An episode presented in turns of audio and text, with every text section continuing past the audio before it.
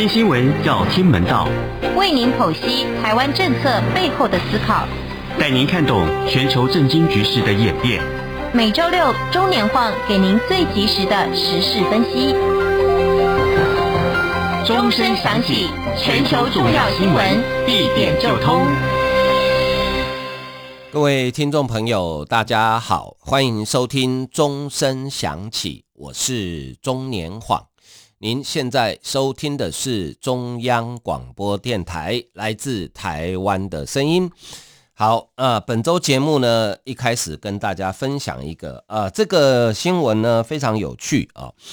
它在全世界各各国大概都引起高度的重视啊，包括像呃这个事情发生后的隔天，呃，中国外交部例行记者会里面，呃，美国媒体彭博社的记者啊都问到外交部。呃，发言人汪文斌这个相关的问题哈，可是呢，如果你是在中国的听众朋友，你现在在收听我们的节目啊，呃，你可能在中国所有的媒体里面啊，所有的包含网络跟所有的媒体里面，你大概看不到这一则新闻啊，因为呢，这则新闻在中国的寿命只有二十分钟，但是二十分钟就够了啊，它已经让传播到全世界啊。那个就是中国的网球女将，叫做彭帅啊。呃，今天不是要讲八卦哈，所以对于她跟这个张高丽男女之间的细节，我不会多讲啊。我们是从这个呃政治面跟现象面来分析，说为什么这个时间、这个节骨眼、这个新闻会跑出来啊。呃，彭帅他今年三十六岁，呃，在中国具有相当高的知名度啊。其实他在台湾也还蛮有名的。是因为他曾经跟我们台湾的女网选手谢淑薇两个人曾经搭档拿过这个女子网球冠军啊，同时他们两个人也曾经是世界排名第一的女子搭档选手，所以台湾的球迷们对彭帅这个名字应该有印象，而且他也曾经来台湾比赛过啊。那他彭帅呢，在十一月二号凌晨。呃，突然在他个人的微博上面呢，写了一个五千字的文章哦，非常的长哦。呃，但是这个文章呢，呃，发表这二十分钟就不见了。那到目前为止，这篇文章当然二十分钟的时间够你做很多事哈，很多人就把它存档下来了，截图存档。呃，但是呢，到目前为止，彭帅这个人呃也没有再讲话哈，所以到底呃他所讲的呃是真是假？呃，说实在，现在我们只听到彭帅的一面之词，好，也就是说，彭帅指控中国的前国务院第一副总理张高丽啊，张高丽，呃，曾经呢，在多年的时间之面之内呢，呃，两度跟他，呃，其实不是两度，应该是有两个阶段，好，跟他发生呃性关系，然后呢，还对他不负责任，哈，说不要就不要，啊，然后甚至呢，呃，有一次在发生的时候呢，呃，张高丽的太太，哈，还在这个房间外面帮他们把风，啊，这个情况当然令人匪夷所思，啊，那从彭帅的言辞里面看起来，你很难判断说，呃，彭帅到底是这个，因为张高丽大彭帅四十岁。呃，所以你很难判断彭帅到底是因为呃两情相悦一时意乱情迷，还是说呃有被强迫哈、这个我们真的很难判断，因为现在张高丽呃并没有回应啊、中国相关的官方单位也没有人回应啊、所以呃这个不伦之恋啊、就当然就在变成呃中国的网友还有全世界人都非常关心这件事啊、因为。彭帅本身具有相当高的知名度，然后呢，呃，张高丽哈也是这个算是中国位高权重的人哈，所以当然呃引起很多人的讨论啊。可是我们都知道，中以中国对网络控制的严密程度啊，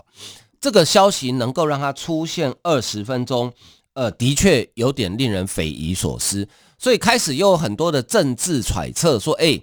这二十分钟是不是故意留出来的空档啊？让因为二十分钟在网络上啊，其实已经可以啊传遍地球上每一个角落了哈。所以有人就开始怀疑说，哎，这二十分钟是一个空档啊，这个是不是跟政治斗争有关啊？而事件发展几天之后，现在多数的人啊也都把这件事情指向极有可能是中国的政治斗争。好，可是就很有趣啦。张高丽都他虽然是江泽民系统的人哈，但是他都已经退休了，那还要斗他干什么呢？哦，到底有什么目的呢？哦，这个我们等一下可以来讲。哈，好，我们先看看张高丽这个人。哈，诶，这个人不简单诶，他是我觉得他这个呃拍马屁的手段真的是世界一流。哈，可以称列入经典。呃，张高丽呢，其实他是一九七零年啊，从厦门大学经济系毕业。呃，厦门大学虽然在中国也算是还。还不错的学校啊，但是你如果说跟北大、北京大学、清华大学比起来，当然还差一点点啊。好吧，也算也算是一流的学校了哈。呃，他毕业之后呢，就被分配到茂名石油公司后勤部总仓库当搬运工啊。呃，中国的大学毕业生的确工作也不好找哈，大学毕业还去当搬运工。他在这间公司呢，总共做了十四年啊，十四年。一九八四年担任。呃，茂名市副委书呃副书记，市委副书记哈，中国共产党茂名市呃市委副书记开始步入政坛，同时兼任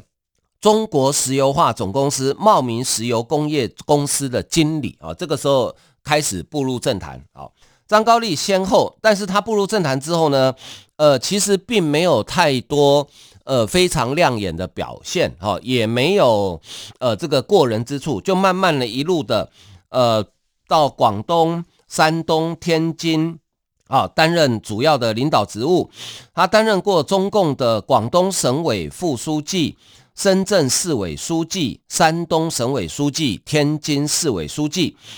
二零零六年啊，是他人生的转捩点啊。二零零六年呢，呃，他遇到的贵人。二零零六年这一年呢，他才大概五十出头岁啊。他遇到的贵人啊，这个贵人是谁呢？就是中国的前国家主席、中国共产党前总书记江泽民。呃，二零零六年五月份啊，当时呢，江泽民已经退休了哈，已经交棒给胡锦涛了。江泽民有一天突然想到说，哎。我好想去泰山走走哦，哈，呃，去泰山就去嘛，哈，你呃这个车子坐了就去嘛，哈，结果呢不得了，张高丽当时是担任山东省委书记，我们知道泰山是在山东省境内，哈，他听到江泽民要来的消息之后，心想，虽然哎，你不得不佩服这个人眼光之精准，啊，真的很厉害，哈，照理说一般人来讲，啊，江泽民当时已经退休，交棒给胡锦涛了。呃，你再怎么巴结我，干嘛去巴结江泽民？去巴结胡锦涛就好。可是张高丽应该看出来哈，胡锦涛那当时刚接，因为胡锦涛是二零呃零二年接班的嘛，哈，当时才刚接班四年，而且张高丽大概也看出来，胡锦涛不过就是个呃傀儡，江泽民的傀儡，哈，一切大小事情还是江泽民说了算数，所以张高丽呢，他就抓住这个千载难逢的机会。当时江泽民要去泰山游泰山的日子呢，正好就是五一连假。呃，中国的朋友都很清楚，五月一号中国称为黄金周啊。我如果没记错的话，应该有连续一周的假期。那放假一个礼拜哦。当时二零零六年没有疫情，呃，大家一定是全国各地去游览嘛。好，泰山这个著名的景点人一定很多嘛。但是张高丽呢，为了不让闲杂人等干扰江泽民的游兴，下令泰山封山两天，在五一黄金周的时候，把泰山封起来两天，所有人不得进入，不得了，有魄力吧？哦，当然江泽民龙心大悦，哇，这个人，好，江泽民在那之前可能根本不认识张高丽啊，这个人不得了，呃，为了我来封山两天呢，哇，这还得了？哦，这个对我效忠的程度啊。而且不止这样哦，因为泰山哈，有去过泰山的朋友应该就知道哈，呃，这个泰山呢，你真的要攻要上到这个比较高的地方要走路嘛，因为车子也没办法开哈。那这个张高丽呢，怕江泽民年事稍高哈，可能走路走得太累，准备了八人大轿，一路从山底下用轿子一路把江泽民扛到山顶上去，然后张高丽自己跟在轿子后面。用走路的哇，江泽民龙心大悦，这还得了哇！遇到贵人，而且马屁拍对了。隔年三月二十五号，很快不到一年的时间，张高丽马上从山东省委书记转任天津市委书记。同一年升中央政治局委员，不得了了。哦升到中央级喽，变成党跟国家的领导人。二零一二年，张高丽升任政治局常委，排名第七，好，成为中共的正国级领导人。你想想看，二零零六年到二零一二年，短短六年之内，他从山东省委书记一路跳跳跳跳到政治局常委，然后不再兼任中共天津市委书记职务。二零一三年三月十六，在第十二届全国人大会议上，被任命为排名第一名的国务院副总理。啊，二零一七年十月二十五号，张高丽已经七十岁了，在中共十九届一中全会之后卸任中共中央政治局常委，同时在隔年二零一八年第十二届全国人大后卸任国务院副总理退休，一直好到现在，所以他今年呢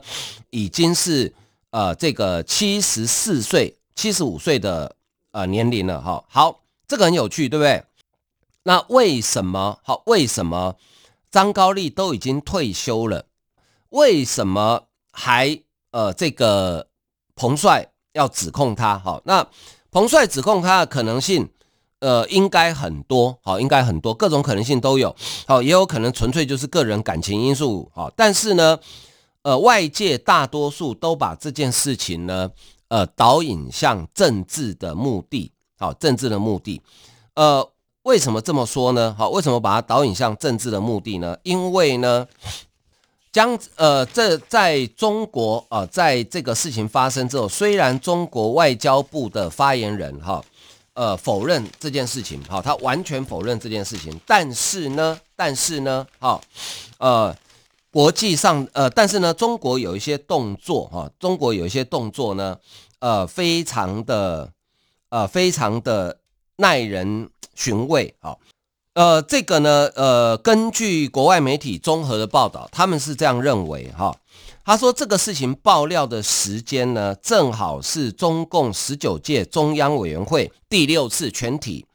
会议登场前六天，啊、哦，所以呢，他们。难怪也会有人往中共高层权力斗争方向解读，好，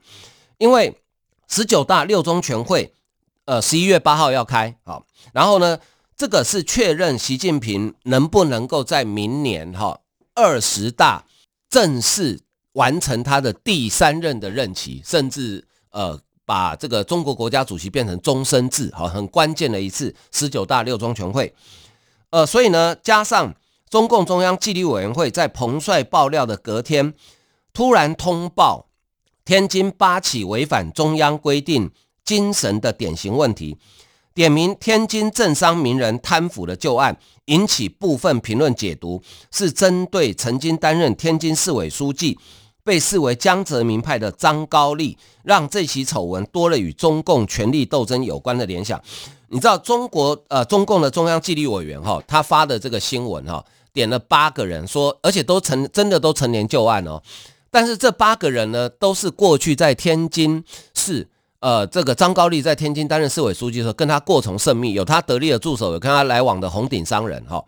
他们说他们贪污，你知道他贪污多少钱？你知道吗？你看到你真的会笑死，有的十万，有的二十万人民币啊。哎，以中国的标准，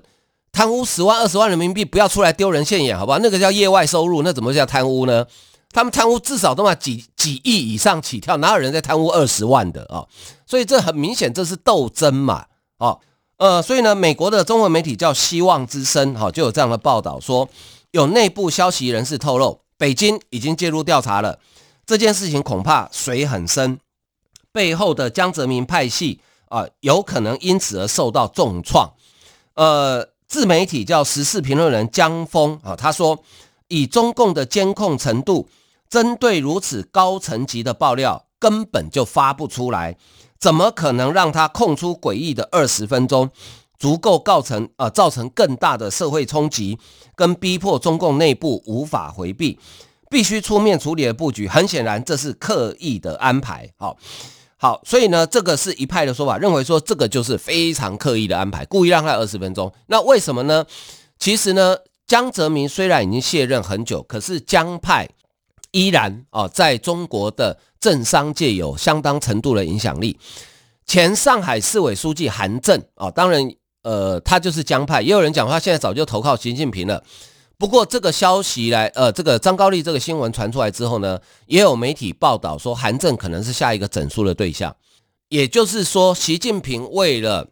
预防万一，啊，他不希望在他接任第三任国家主席之前有任何的一点点可能性的意外，所以呢，决定把江派的人全部铲除掉。而中国的权力斗争呢，反贪腐跟女色通常都是最好的理由。好，所以呢，有可能是因为想把江派的势力，呃，全部铲除掉，因为。胡锦涛没有个人的势力，好，他完全胡锦涛在任十年，根本就是江泽民在继续做他的第三任跟第四任，好，所以胡锦涛没有势力。那习近平呢？现在只要把江派的势力完全铲除掉，基本上他个人认为他就可以完全高枕无忧了。好，所以呢，这是中国媒体跟在海外的呃外国媒体的揣测哈。那呃，当然。呃，张高丽也有一些裙带关系，比如说啊、呃，他的女婿叫李胜波家族在香港挂牌的四支信义集团相关股票，呃，十二月十一月三号呢，都全部几乎跌停，市值蒸发将近两百亿港币，恐怖吧？两百亿港币大概就一千万一千亿台币耶。可是呢，你也不能说他可怜，因为李胜波就是因为有了张高丽这个岳父，才有办法。事业上在香港可以挂牌上市啊，这就叫典型的政商裙带关系嘛，所以这件事情的发展呢，后续我觉得还非常的有趣，啊，呃，值得我们继续关注。好，我们先休息一下，欣赏一首音乐。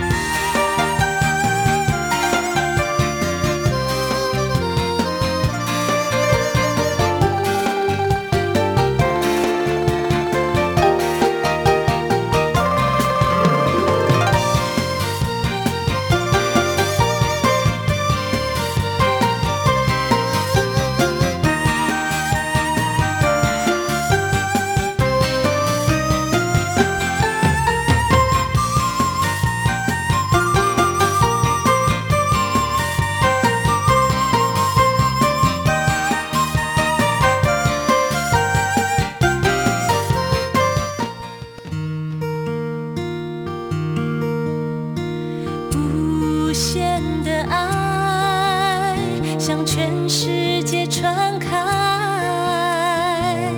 永恒的光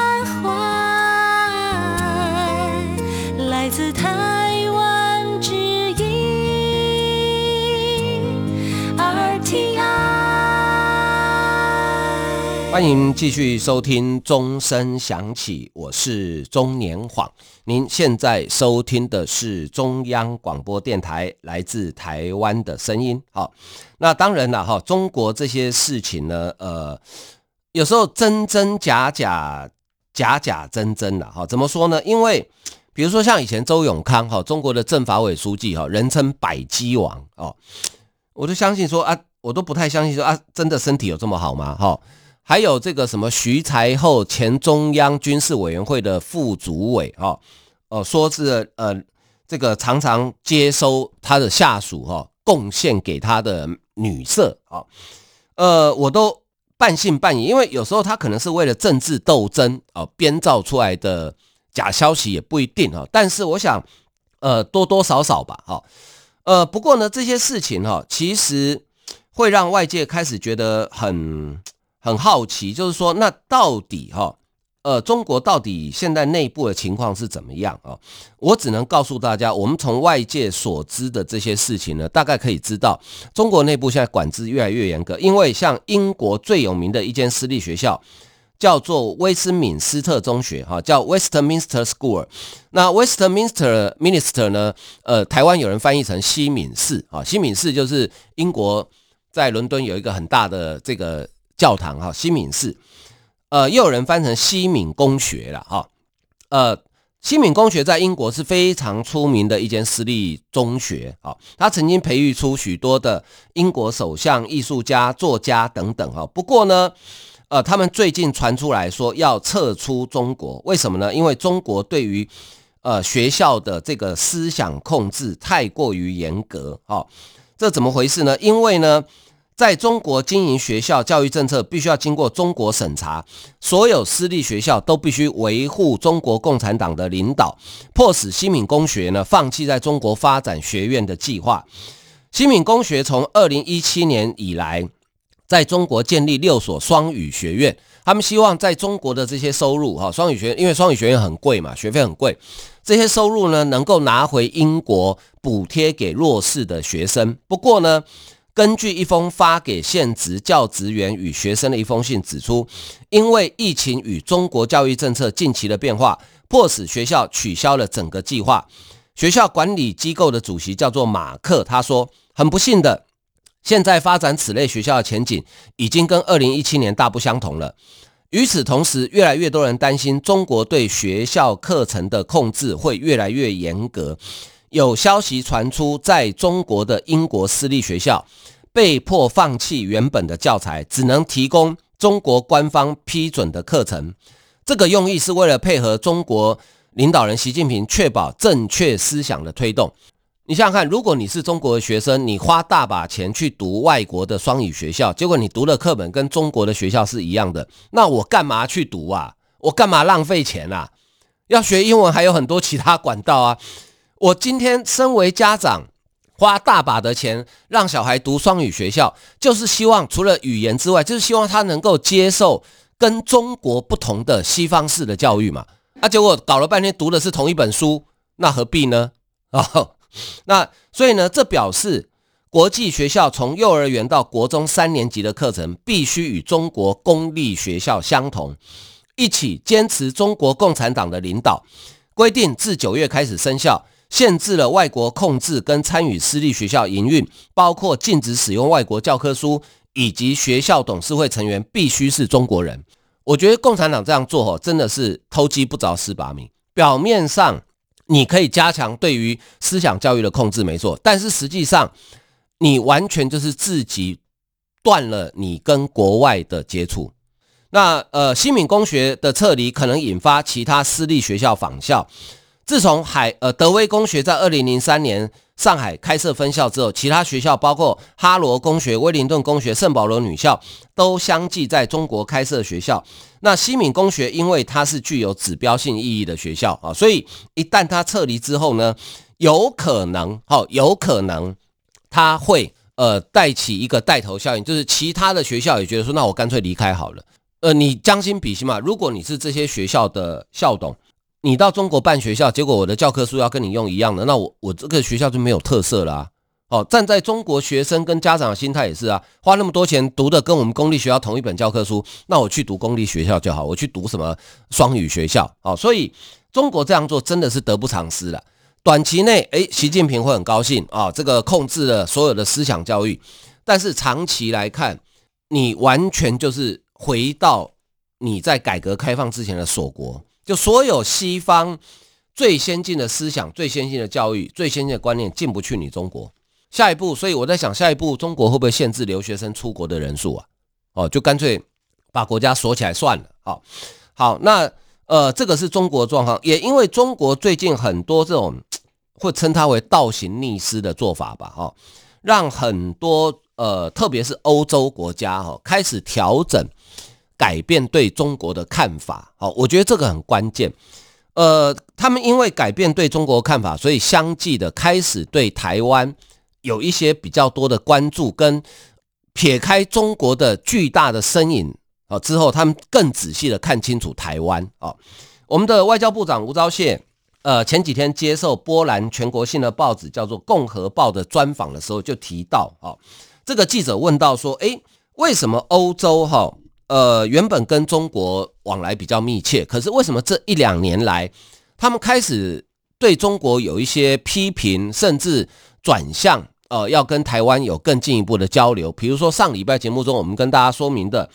呃，欧洲议会用压倒性的票数通过了台湾欧盟政治关系及合作报告，哦，这个就是一个很典型的案例。那吴钊燮回答的时候，他说：“他说这里面很多因素啦，其中比较明显的是中国侵犯人权的野蛮行径，让欧洲人无法做事，几百万人啊、被关在集中营。他指的是新疆的维吾尔族。疫情也是个转捩点，全世界看见中国隐藏武汉肺炎的真相。”使这个政权的本质变得更清晰。最后，晶片扮演关键角色，因为如果中国武力犯台，会瘫痪世界上许多产业，因为台湾的产能无法很快被补上，这是几十年专业化生产的结果。也就是说，呃，这些欧洲国家看到中国的不好，但是他们也看到台湾的好。另外呢，特别是中东欧国家，像波兰、捷克、斯洛伐克这些国家，立陶宛这些国家，哦。他们为什么转为挺台呢？好，吴钊燮认为说，因为中欧国家清楚知道屈服于共产主义意味着什么，而且中欧至今仍然是混合式攻击的受害者，自然能理解台湾的处境。另外，中国夸口要大量投资中欧国家，比如说捷克斯洛伐克，没想到台湾在这边的投资比中国还多，所以证明了台湾是值得。信赖的伙伴，哈，你要知道，中东欧在二次世界大战之后，几乎都进入被关进共产主义的铁幕里面，好，所以他们了解被共产党统治是什么感觉，好，是过什么样的生活，所以他们现在当然，啊，呃，希望能够跟台湾多发展关系，同时呢，协助台湾对抗这个威权政权，哈。另外，像柏林的智库全球公共政策研究所。他的执行长叫做班纳，前几天也投书德国的法兰克福广讯报。他说呢，民主的台湾不只是价值伙伴，也拥有晶片龙头台积电等高科技，在经济学术方面与欧洲有许多合作机会。不过，台湾受到中国的军事威胁日增，欧洲与德国有必要致力确保台海和平的现状。因为德国九月底举行的大选呢，胜选的社会民主党跟自由民主党还有绿党。可能在十二月会组成联合政府。班纳说，自民党跟绿党在竞选政见中特别提到要支持台湾。社民党，呃，这个国会党团去年发表了中国政策文件，也支持拓展对台关系。值得注意的是，欧盟执委会跟欧盟对外事务部高层等欧盟最重要的行政首长，对欧洲议会十月以高票通过，要求欧盟提升对台关系表示支持。行政与立法达成共识，在欧盟非常少见，为成员国大力推动与台湾关系创造非常良好的条件。所以班纳建议德国政府呢，应该主动出击，力挺台湾参与世界卫生组织跟联合国气候变化纲要公约等国际组织。另外，欧盟的一个中国政策不排除与台湾高层官员会面，德国政府跟国会应该加强与台湾的政治接触。德国经济部长上一次访台是一九九七年的事情，哦，已经是二十五年、二十四年前的事情了。他说派部长直接访台，比写信给要求台湾提高晶片产能，哦，呃，更有成功的机会。呃，那另外呢，像这个呃非政府组织智库等公民社团与台湾的交流也有必要扩展。自民党旗下的弗里德里希瑙曼基金会今年在台北设置办公室。他认为，班纳认为这是一个最好的开始，其他德国政党也要跟进啊。班纳强调，台湾位于独裁跟民主制度之争的最前线，德国跟欧洲不仅要事先协调，在北京真的攻打台湾的时候呢，行动也要一致，也应该与美国等有意维持台海现状的国家强化沟通，让北京明白破坏现状可能付出的严重代价啊。那中国驻德的大使馆日前强调说，呃，中国一贯支持德国统一啊，那你德国也应该在中国统一议题上站在中国这一边啊。班纳回答他说，德国应该要提醒中国，当时西德从来没有用军事入侵威胁过东德，而且北京如果对台湾人民的支持有有信心的话，应该让台湾人民用自由民主的方式自己决定啊。哦，那我就笑北京不敢嘛。哦，所以你看，呃，德国、中东欧国家慢慢的。呃，关心到台湾，注意到台湾，哦，那我觉得这是台湾跟发展跟欧洲关系绝佳的机会，同时也是台湾开始在国际舞台上发光发亮的关键性的一段时间了哈。好，今天时间的关系，我们节目为您进行到这里，非常感谢您的收听，再见，拜拜。